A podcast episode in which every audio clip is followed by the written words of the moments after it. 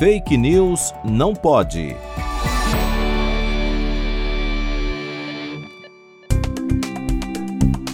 Tem circulado nas redes sociais um vídeo em que um médico, após realizar um exame sorológico de anticorpos, alega que a vacina Coronavac não é eficaz.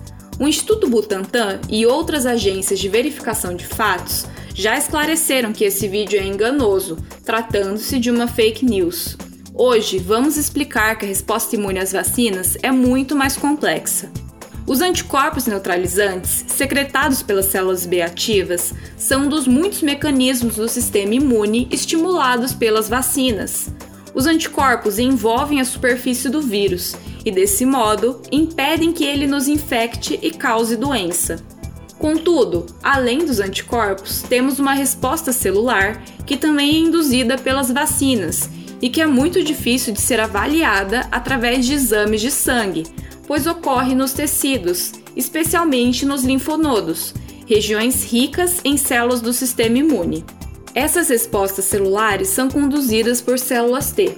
Existem diversos tipos de células T, como as células T citotóxicas, cuja função é matar células infectadas, e as células T auxiliadoras, que de modo simplificado atuam ajudando as células B e secretando diversas citocinas que irão coordenar a resposta imune. Após a vacinação, tanto as células B quanto as células T são capazes de formar células de memória. Essas células permitem que nosso sistema imune responda mais rapidamente e mais robustamente ao entrarmos em contato com o patógeno. A vacinação pode induzir altos níveis de anticorpos por um longo período de tempo, mas isso nem sempre acontece e depende de fatores como o número de doses e a idade do indivíduo. Muitas vezes, após a vacinação, os níveis de anticorpos decaem com o passar do tempo, até que o organismo seja desafiado pelo patógeno.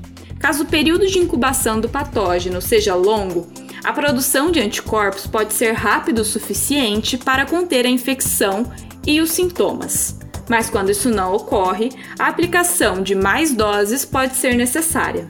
Ademais, é importante salientar que a eficácia de uma vacina não é dada por uma resposta individual.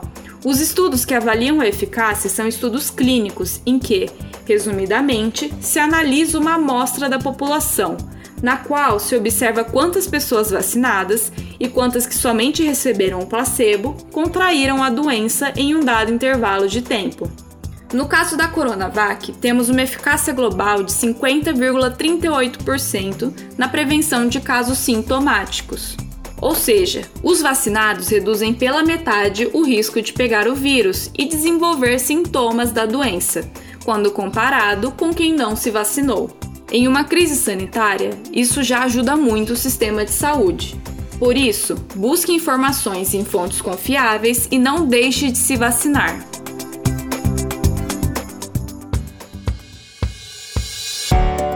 Fake News não pode.